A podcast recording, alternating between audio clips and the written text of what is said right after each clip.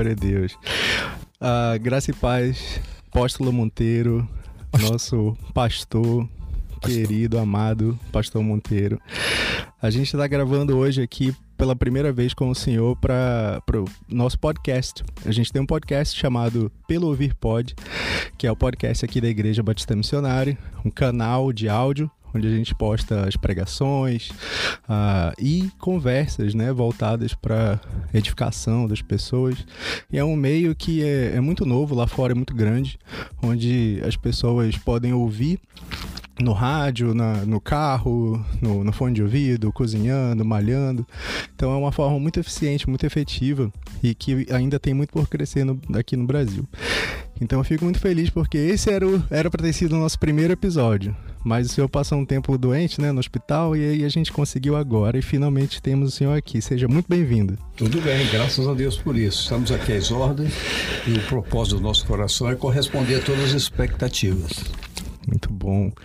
Então, pastor, hoje a gente vai ter um, um episódio mais solto, mais descontraído, uhum. onde a gente vai conversar sobre a sua vida, sobre a sua história, sobre o seu legado.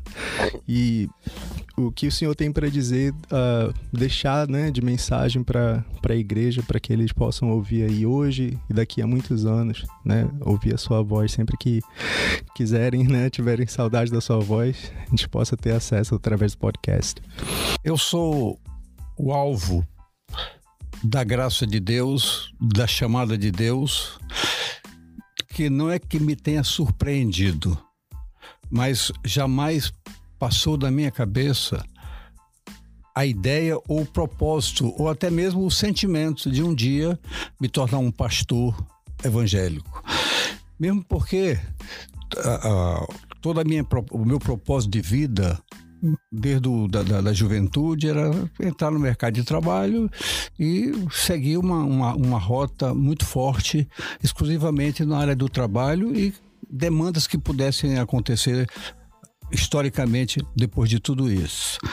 Mas analisando certos fatos ocorridos na minha vida, eu não posso hoje fixar datas, fixar a idade, quantos anos eu tinha na ocasião, mas analisando hoje, depois que fui consagrado pastor, numa escolha que nunca passou pela minha cabeça, mas foi algo que foi muito claro da parte de Deus pela forma como Deus agiu para me trazer ao ministério.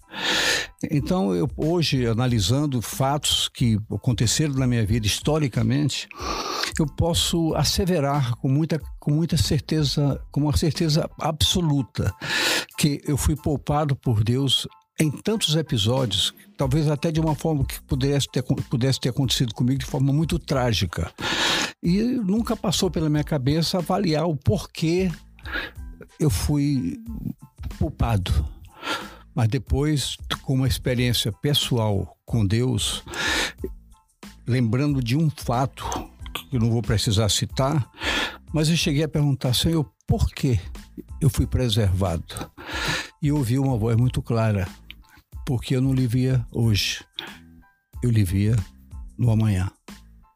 E esse amanhã exatamente se enquadra radicalmente na consagração ao ministério. Porque nem, nem mesmo eu, eu, me via nem, nem na área de, de ser um, um homem evangélico, pela liberdade, pela vida que eu levava, mas as coisas foram acontecendo de tal maneira que Deus foi interrompendo fases, operando de maneira até muitas vezes drásticas para mim, de maneira muito drástica no meu entender, me tirando de certos lugares que eu gostaria de, de, de, continuar, mas exatamente porque ele tinha coisas melhores, que depois eu vim descobrir. E o que eu posso dizer hoje é que eu dou graças a Deus ter saído de tudo o que eu pensava. Todos os meus projetos seculares foram eliminados ou barrados em prol de uma ação bem maior que era a vontade de Deus para minha vida. E hoje eu posso dizer que eu sou feliz em ser um pastor. Glória a Deus.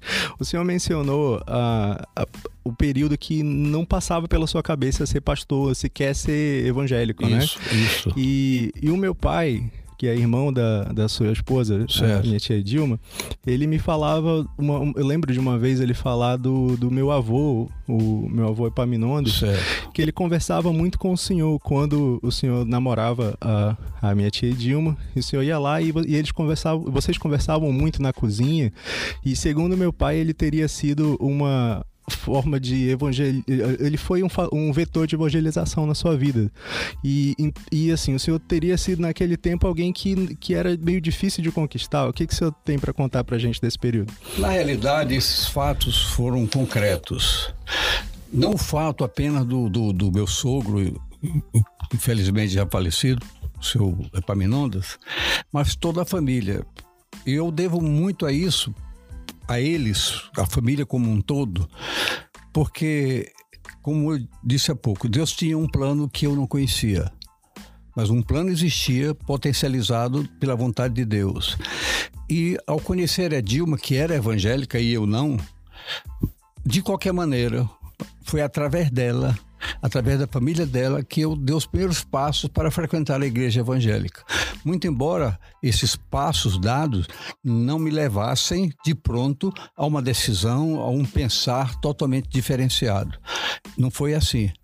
Inclusive, eu, eu me lembro muito bem que mesmo tendo casado com uma mulher evangélica, eu tinha vínculos mais fortes na igreja católica e até ministrava com, na minha casa com, para grupos especiais que, ligados à igreja católica. E uma vez eu ouvi da, de, desse grupo que alguém comentando com o, o pároco da nossa região, da, da, região em que eu morava, é, um, é um pároco da, da igreja principal dessa área. E eu vi um, ouvi um comentário que eles Disse, disse, fizeram um, um, que o padre fez uma observação de ter ouvido de alguma pessoa desse grupo que eu, eu, eu, me interessa, eu, eu estava parecendo muito mais um pastor do que um católico porque eu, pelos detalhes que eu entrava, porque eu me aprofundava muito para ensinar, para conversar com eles, eu me aprofundava muito em estudar a Bíblia. Isso é, foi tão forte que uma vez um, um, um, pastor foi conversar comigo ele ficou assim impressionado. E até mesmo a minha decisão radical pelo Evangelho, através do pastor Rosivaldo de Araújo, pastor Rosivaldo de Araújo passou horas e horas na minha casa puxando assunto da Bíblia, eu respondi à altura. Ele chegou e disse: Olha, Monteiro, eu não tenho mais o que fazer, porque eu, tudo que eu lhe pergunto você responde, mas você não tem uma decisão. Até que ele chegou no texto de Timóteo que diz, que Paulo disse a Timóteo: toma posse da vida eterna. E aquilo me sacudiu naquela hora. Quer dizer, eu tenho um conhecimento, mas não me apropriei desse conhecimento para o bem, para o caminho certo. Então isso foi um momento, foi o um momento chave, foi a história, o, momento crucial.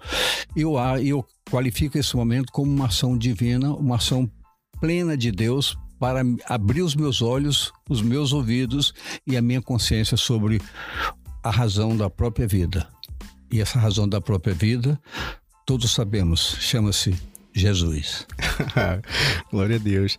E, pastor, uh, o, o senhor mencionou que havia uma sede, né, pelo, pelo conhecimento da palavra. Isso. Então, assim, tem pessoas que, que têm áreas diferentes que elas são acabam sendo atraídas, né?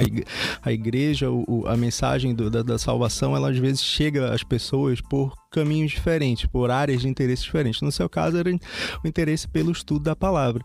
E, e essa é uma característica interessante da, do, de nós evangélicos, né? A gente é baseado na, na Bíblia, né? A, a, a nossa igreja, inclusive, através da, da, sua liderança, a identidade da nossa igreja é a palavra. Né? E, e, e isso me lembrou um episódio quando eu era adolescente, né? saindo ali da, da infância. Eu era da.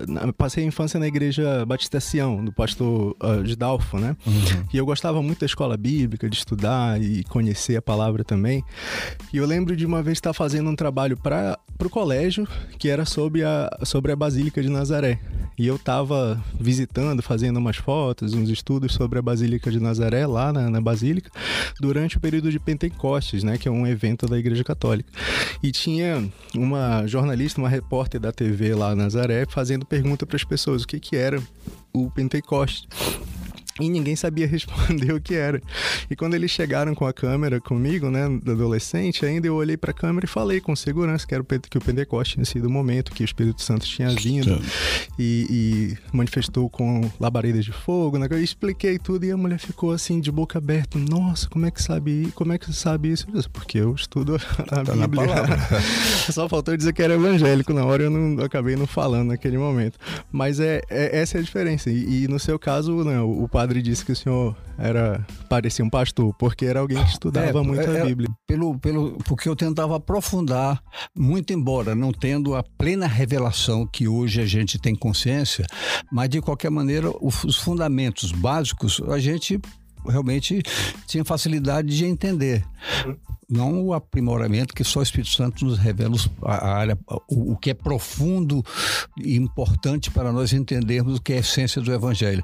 Por exemplo, é, eu sabia que Jesus morreu pelos nossos pecados. Claro, isso é. Todo mundo sabe quando são princípios básicos, mas pouco entendia que para me apropriar dessa verdade, eu precisava entender que eu também precisava morrer junto com Cristo, participar da sua morte e também participar da sua ressurreição para ser, na realidade, o que o Evangelho faz, transformar. Então, é como diz lá no, na carta de, de Paulo aos Romanos, no capítulo 6, no verso 5, que diz: Se nós participarmos da sua morte, certamente participaremos da sua ressurreição.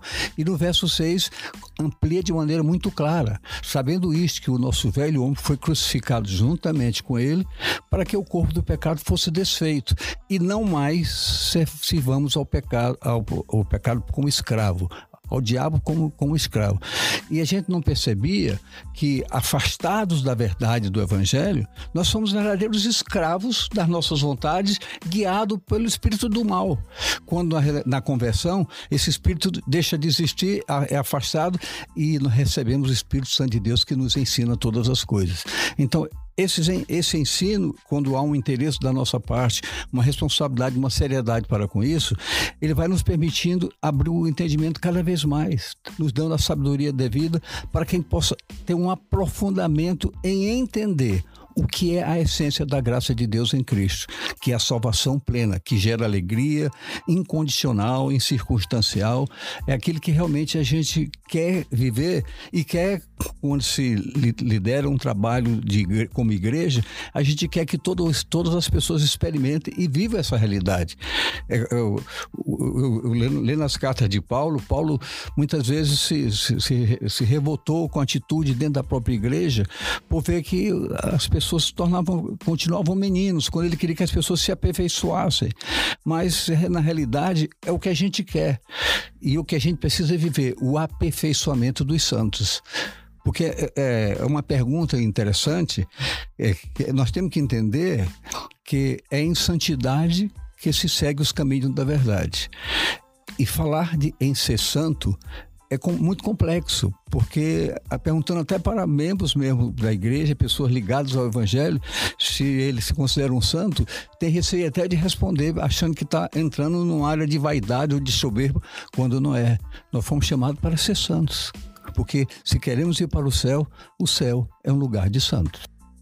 E quanto a a realidade das pessoas de viverem em constante conflito com essa santidade, em ter dificuldade em, em manter a santidade. Qual é seu, o, seu, seu conselho, o seu, uh, seu aconselhamento? O que, é que você deixa para as pessoas que vivem ainda, que não se sentem seguras quanto a essa santidade? É, existe uma guerra muito forte na vida de cada um. Porque o nosso ser é um ser que tem razões, direitos, vontades, sensualidade, sexualidade, prazeres, e a nossa carne trabalha para isso. Por mais que a gente queira e viva uma vida de compromisso com Deus, nós não deixamos de ser perseguidos pelas atrações, pelos chamamentos do mundo. Então é uma verdadeira guerra. E esses conflitos, eles só serão vencidos com uma vida intensa de oração e de meditação, de compromisso com Deus, de consagração mesmo. Porque como o, próprio apóstolo Paulo, na carta de, na sua carta aos, Filipe, aos Filipenses, ele diz: olha, no capítulo 3, ele diz: olha, não, não que eu seja perfeito, mas uma coisa eu faço, eu prossigo para um alvo Quer dizer, ele dizia, eu ainda não alcancei essa perfeição, mas eu quero que aconteça. Eu prossigo para a obra. Então, o prosseguir é o que sustenta a nossa fé, é o que respalda o nosso crescimento e a intimidade com Deus buscada a cada dia vai nos aprimorando, fazendo com que a gente sinta o prazer nas coisas de Deus. Isso não vem automaticamente. É uma construção através da oração, através da meditação e através do compromisso de vida com Deus. Não quer dizer, por exemplo, você tem. Eu, eu, eu pode dizer, alguém me pergunta. Uma vez me disseram assim, eu estava ministrando uma classe e uma classe de, uma classe de mulheres e uma, falando sobre pecado, uma irmã se levantou e disse: Pastor, o senhor é muito fácil, o senhor não peca. eu achei até graça. Eu digo, querido, eu não, eu não, eu não vivo no pecado, mas vontade muitas vezes me atrai. Muitas vezes eu, sou, eu sinto lutas, dificuldades, e, mas na realidade, a nossa suficiência só vem de Deus é Ele que nos garante, porque a ação do Espírito em nossas vidas é nos orientar, nos ensinar todas as coisas. Ninguém é soberanamente forte, capaz de sobrepujar tudo sozinho. É a graça de Deus em nossas vidas que se manifesta quando nós buscamos a presença desse Deus, acreditamos na suficiência de Deus em nossas vidas, tanto é que a palavra diz que em Cristo Jesus nós somos mais do que vencedores. Nele tudo posso naquele que me fortalece. Filipenses mostra isso claramente. Então, a nossa suficiência vindo do Senhor, nós temos que entender que Ele não, jamais permitirá que nós sejamos vencidos. E o que o senhor diria para pessoas que não têm o menor interesse em viver uma vida com Cristo, mas acreditam que ah, uma retidão dentro da sociedade, uma vida de, de cumprir as leis, de ser uma pessoa justa, uma pessoa íntegra, seria o suficiente? Não. Entenda bem. Ser bom é obrigação de todos nós. Agora, a graça redentora só existe na pessoa de Jesus. Se você não aceita Jesus porque acha que você é suficiente, você é bom, você é perfeito em tudo que você faz, é uma triste ilusão, porque todos pecaram e destituídos estão da glória de Deus. Então precisa que essa glória de Deus se manifeste realmente em nossas vidas, para que o pecado seja arrancado, extirpado das nossas vidas. Como eu falei há pouco, no capítulo 6 de Romanos, verso 6, quando diz: Sabendo que o velhão foi crucificado para que o corpo do pecado fosse desfeito. Esse, esse, a condição de pecador é potencializada dentro do pecado original.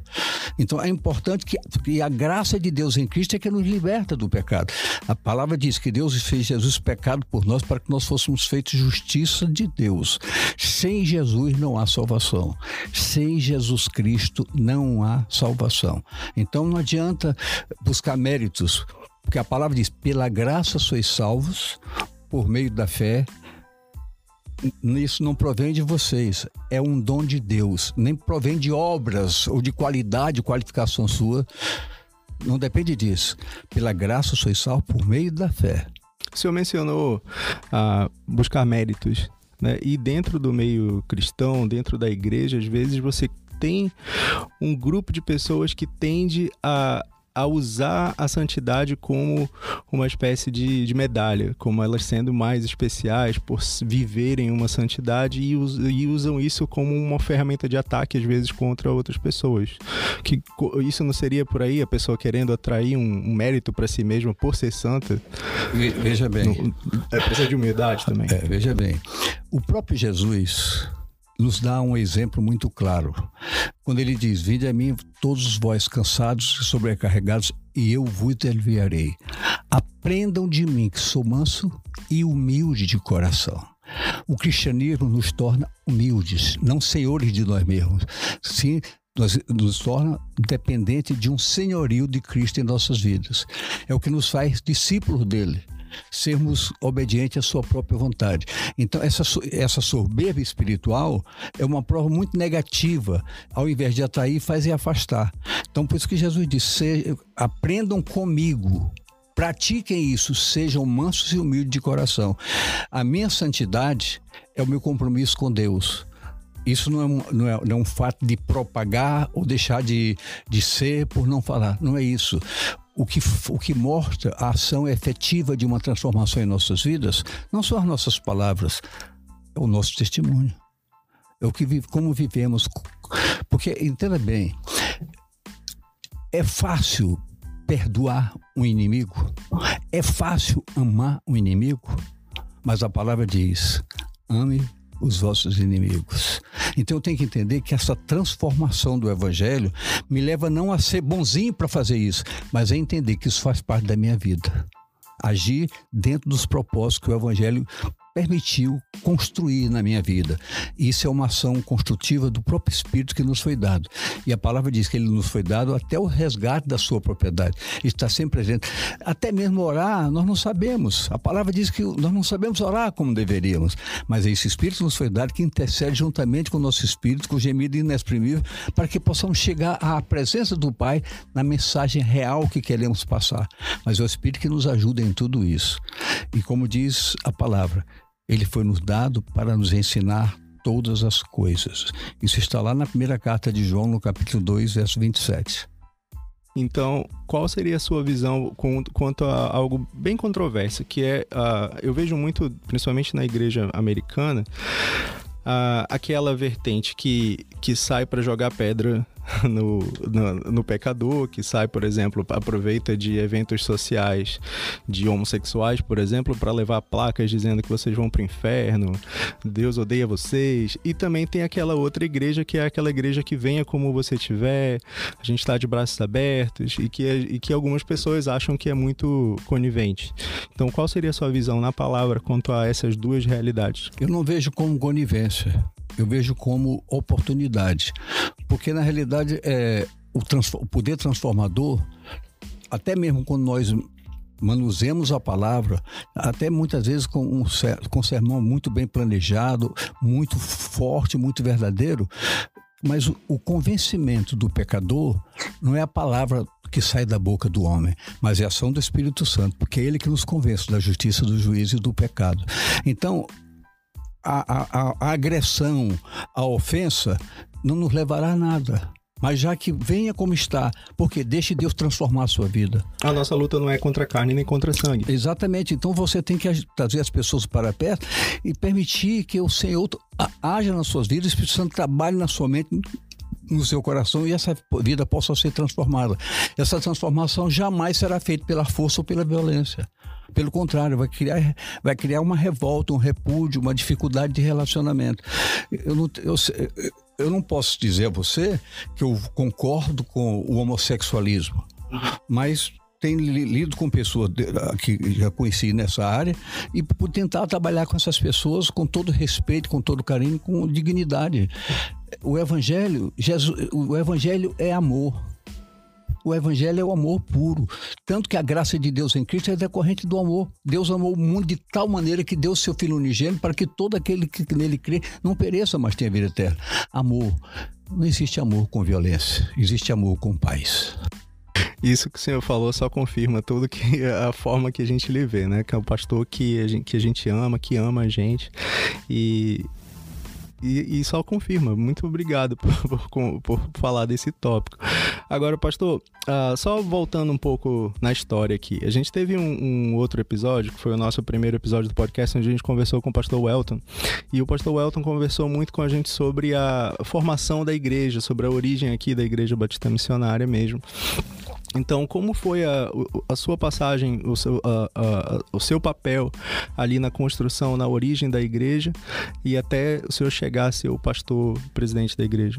Outra coisa que, que como eu falei no começo, que, que até mesmo o, a ação de Deus na minha vida era totalmente alheio do que eu pensava, porque eu nunca pensei nem ser evangelho.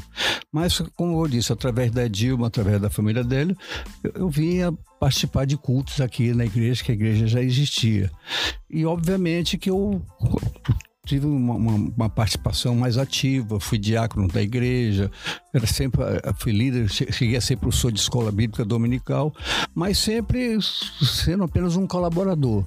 Até que surgiu uma oportunidade muito forte não que eu buscasse, mas que como eu tinha uma, eu me sobressaía realmente num relacionamento mais forte com todo mundo, colaborando, é, eu, o novo templo aqui, eu participei da compra do terreno, do terreno participei da construção, tudo. Então eu, eu me tornei um líder potencialmente, mas isso não queria dizer que eu estava que eu pensasse até chegar a ser pastor da igreja.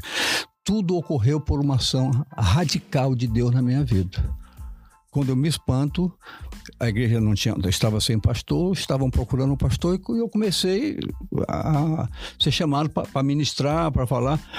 De uma hora para outra, assumi o pastorado da igreja que aqui sempre um pastor passava dois, três anos, no máximo quatro anos, sempre se trocava. Eu agora vou para 30 anos de pastorado. Então, como eu digo, disse a você desde o começo, eu nunca tinha sonhado em ser um pastor, nem em ser um evangélico. Mas Deus não, não, não me fez sonhar. Deus fez transformar minha vida numa outra realidade. E hoje eu sou feliz por ser pastor e por, por ministrar e por dirigir um trabalho de uma igreja séria que verdadeiramente busca em tudo trabalhar com a palavra e glorificar a Deus. O meu sonho é glorificar a Deus todos os dias da minha vida. E dou graças a Deus porque toda a minha família congrega conosco. Uau! E, e pastor, com, com relação a, a realidade da igreja hoje, onde a igreja chegou, a, a, com as mudanças que aconteceram ao passar do tempo.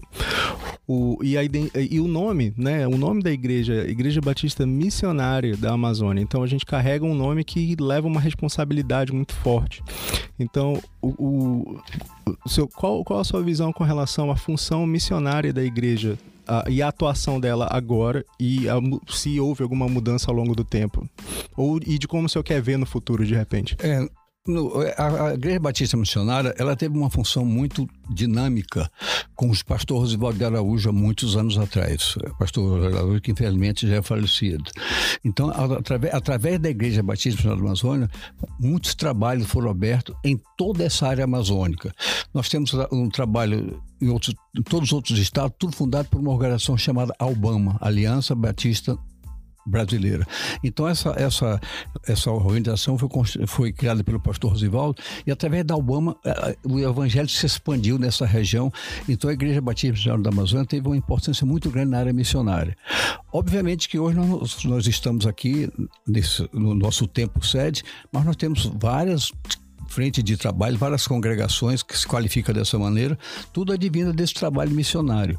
Mas o trabalho missionário naquele tempo foi muito mais ativo do que é hoje, até mesmo pelas dificuldades muito sérias que a gente enfrenta, porque a igreja vive um momento muito difícil, muito difícil mesmo. Por que, que esse momento é muito difícil?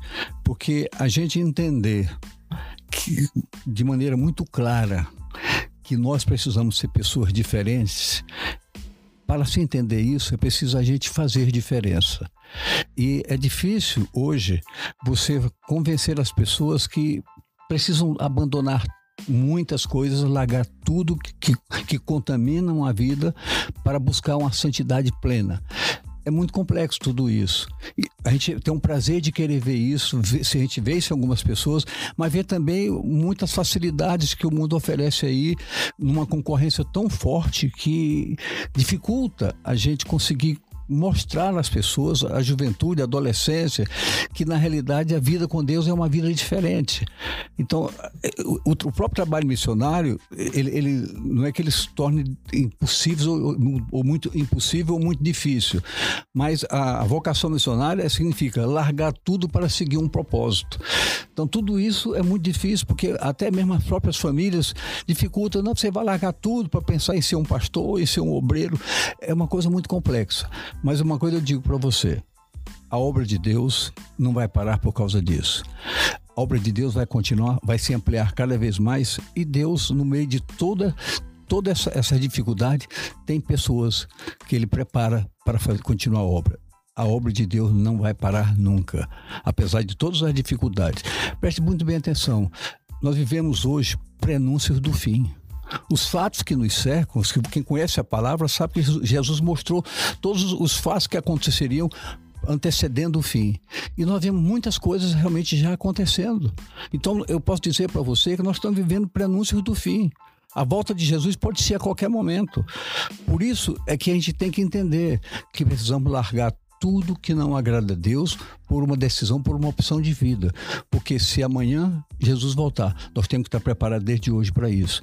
Então, vivemos no meio de uma sociedade que é muito propensa a deixar para depois, é, como aconteceu lá com Pedro, né? Que, é, mas o, o, o, tá tudo como há muito tempo está sempre a mesma coisa. E o que Pedro respondeu que olha, para Deus um dia é como mil anos, mil anos é como um dia. Então eu tenho que estar preparado nesse dia. E você convencer as pessoas que precisam abdicar de tudo, abrir mão de tudo, é muito complexo. Mas por isso que eu digo, não é a força humana, não é a orientação humana, não é a eloquência humana que vai mudar vidas. É a graça de Deus, é a ação do Espírito Santo. E é preciso que todos entendam que quem está em Cristo, nova criatura é. As coisas velhas já passaram eis que tudo se fez novo. Temos que viver novidade de vida. E novidade de vida tem a ver com santidade. Porque sem, sem santidade, ninguém verá o Senhor. Amém.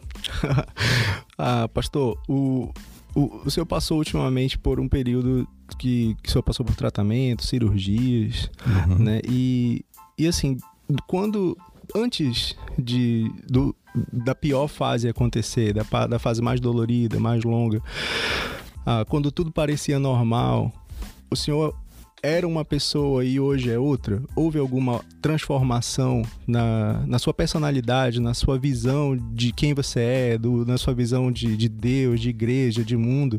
Houve alguma transformação no antes ou depois do período que o senhor passou? Eu não, eu não digo que de personalidade, mas eu digo a você, e eu não tenho medo de errar, dizendo o que eu vou dizer. Eu sou um milagre. Eu estou vivo por um milagre. Então, quem experimenta o que eu experimentei numa ação soberana de Deus para poupar a minha vida, não pode ficar igual. Nós temos que entender que a nossa gratidão a Deus nos leva a extrapolar todos os limites das nossas percepções. Então, a minha percepção para Deus é que Deus é vida. E quando eu vejo, desde o Pai, dizendo lá em Deuteronômio 30, 20, que Ele é a nossa vida, e a consolidação em Jesus dizendo em Colossenses 3, 4 que quando Cristo, que é a nossa vida, se manifestar, então eu entendi claramente e entendo claramente que Ele é minha vida. Porque se fosse depender de mim, eu não existiria mais. Eu enfrentei, do do, nesses dois últimos anos, momentos terríveis. Estou bem agora, graças a Deus. Por quê? Porque eu sou um milagre um milagre de Deus na minha vida. Então eu não posso ser a mesma pessoa. Eu tenho que entender que a minha vida é a graça de Deus. E eu tenho que corresponder a isso. Com toda a luta, com toda a dificuldade, com todo o esforço. Mas quem passa o que eu passei não pode sair disso a mesma pessoa. Então a sua transformação foi essa constatação de que uh, de se colocar na, na, na, na, graça de Deus, de depender da, do milagre de Deus. Essa graça é, é, é mais do que suficiente para tudo. Mas é, não é apenas dizer foi Deus. Os fatos, a maneira como aconteceu. Eu, eu, eu vou dar um exemplo. O médico que me operou abriu a minha barriga três vezes. Ele disse: seu Monteiro, e disse depois para minha família também. Esse tipo de operação, as pessoas saem só os pedaços, porque é uma coisa muito pesada. Mas eu estou vendo que no seu parece não aconteceu nada. Fui eu? Não, foi a graça de Deus. E eu disse para ele. Tanto é que logo depois eu dei uma Bíblia de presente para ele, mandando uma mensagem que eu sou produto da graça de Deus. Eu sou um milagre. Houve algum momento nessa nesse período mais difícil que o senhor chegou a, a duvidar de que ficaria bem? Nunca. Eu nunca duvidei nem e nunca abri a boca para dizer Senhor, por quê? por que isso comigo? Nunca fiz isso. Teve um dia que, quando eu enfrentei um, um, linfoma, um câncer, teve um dia que eu, no meu quarto com a porta fechada, eu chorava feito uma criança. Mas em nenhum momento eu disse, Deus, por que isso comigo? Apenas disse, a minha vida está em tuas mãos. Como continua. E agora que, tá, que você está bem, que o senhor está se sentindo bem, viu, passou pela, pelo fogo, é a prova do milagre. Quando você olha para lá, para trás, o que, que você sente? Mas eu não preciso olhar para trás. Simplesmente não olho para trás. Não olho para trás, olho para frente, porque se ele me trouxe até aqui, ele tem coisas melhores para frente. Eu, a, eu, minha expectativa é ser usado o mais, o mais tempo possível, porque eu já, eu já vou fazer esse ano 76 anos. É, a Bíblia diz que de, de 70 para frente é, são lutas, dificuldades, mas eu não penso nisso. Eu penso em ser útil à causa do Evangelho. E olhando para frente, uh, olhando para frente na igreja, quando você olha para as dificuldades que a igreja vive no, em geral, no, no, Brasil, no mundo, e quando você olha para a geração que você tem na mão agora, para as pessoas que você tem na igreja agora, que as pessoas vão e vêm, caem, levantam, mas quem você vê agora? Ah, o, o que lhe dá tranquilidade? Tem alguma coisa que lhe dá esperança e tranquilidade com as pessoas que você vê agora na igreja? Claro, claro. Se, se, se, essa esperança não existisse, era capaz até de pensar em desistir, coisa que não passa pela minha cabeça nunca. Mas eu tenho esperança sim, porque o, poder, o Evangelho é um, tem um poder transformador extraordinário. As pessoas estão vivendo conflitos, as atrações são terríveis. Você vê as, a, as universidades, são verdadeira guerra de, de orientação contrária. É, é esse, o problema de hoje, o próprio governo aprovando casamentos é, de, de, pessoas do mesmo sexo, uma, uma, uma série de, de, motivações contrárias aos princípios de Deus, radicalizando os princípios, uma ação totalmente absurda, e até mesmo meios evangélicos pessoas convivendo com essas coisas, aceitando essas coisas. Eu tenho que ser radical com a verdade que eu conheço. Eu não posso ser conivente com nada disso. Mas eu tenho esperança de ver um povo separado, porque nós precisamos entender que nossa vida não é aqui. Aqui não é lugar do nosso descanso. A palavra nos diz isso. Então, não é descanso aqui, então são lutas, porque o descanso virá na eternidade com Deus. Essa esperança que as pessoas colocarem na sua mente, entender que temos uma eternidade, Diferente desse tempo que, por exemplo, outro dia eu era, era um menino, hoje eu estou com 76 anos. E, e tudo isso é rápido, mas a eternidade com Deus é a eternidade. E eu quero trocar o pouco pelo muito. E esse muito só na presença de Deus, pela sua graça, pela sua bondade, pelas suas misericórdias que se renovam cada manhã e não tem fim. E são elas as causas de nós não sermos consumidos. Uh, pastor, uh, a gente já está chegando no final, né? Porque a gente tem um controle de tempo. Então, eu queria que o senhor deixasse uma mensagem para os seus líderes, para a sua igreja, para uh, o que, que o senhor gostaria de ver na Igreja Batista Missionária sendo no futuro. A Igreja Batista Missionária daqui a algumas décadas, daqui a uma, geração, passando do seu legado e chegando a, ao futuro, como é a Igreja Batista Missionária que você gostaria que existisse no futuro? Uma igreja que entenda que sem santidade ninguém verá o Senhor. Isso é um fato não desafiador, mas é um propósito que vai ser estabelecido por todos.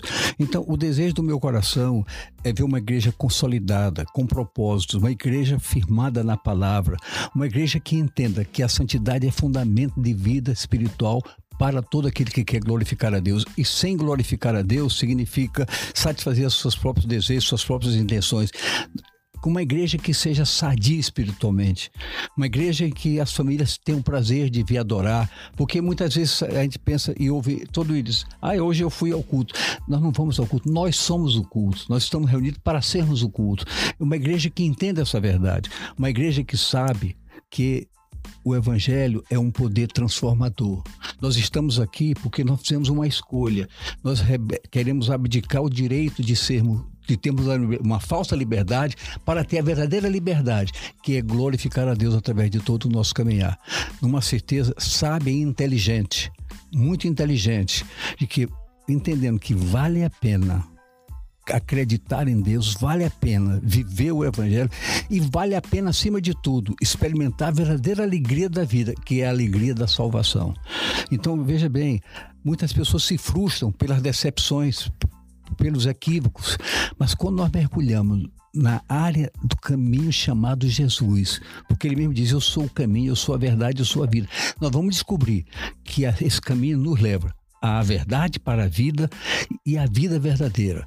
A verdadeira alegria chama-se alegria da salvação. Eu me lembro quando o, o Salmo 51 fala sobre Davi, quando Davi foi repreendido porque ele cometeu um erro com, com, com Batseba e depois mandou matar o marido, Urias, tudo. Quando o profeta o repreendeu, ele disse, ele entendeu isso, se arrependeu profundamente e fez uma colocação. Deus, faz voltar para mim a alegria da tua salvação. Amado, viver a alegria da salvação é usufruir a vida e a vida abundante que só Deus pode nos dar. Eu espero que essa igreja entenda isso e para o futuro ela prospere cada vez mais e a santidade domine o nosso ambiente com muita intensidade, com muita alegria para todos. Amém. Glória a Deus, pastor. Muito obrigado pela sua presença aqui. Eu estou honrado, felicíssimo de tê-lo aqui. Uh, eu sei que foi a dificuldade de ter a sua voz aqui com a gente, mas que esse episódio seja o primeiro de muitos e pense aí em mensagens e coisas que o senhor queira deixar para deixar para a gente criar uma biblioteca aí das suas falas, das conversas que a gente tiver aqui. A gente pode trazer outras pessoas e fazer vários outros episódios para que todos possam ouvir e serem edificados pelo seu conhecimento e né, pela sua experiência. Nós temos uma equipe muito boa aqui, graças graças a Deus pela nossa equipe pastoral. Homens e, e, e mulheres preciosos que cooperam, nos ajudam a fazer a Igreja Batista Missionária da Amazônia. Todos os nossos pastores, da nossa sede, das nossas frentes, das nossas coberturas, nós somos uma equipe que eu vejo com muita seriedade e oro a Deus para que eles se aperfeiçoem cada vez mais e possamos ter um púlpito que ministra somente a verdade absolutamente só a verdade. E verdade sem Cristo não é verdade. Amém. Muito obrigado, pastor. Deus abençoe todos que estão ouvindo agora. Glória a Deus. Amém.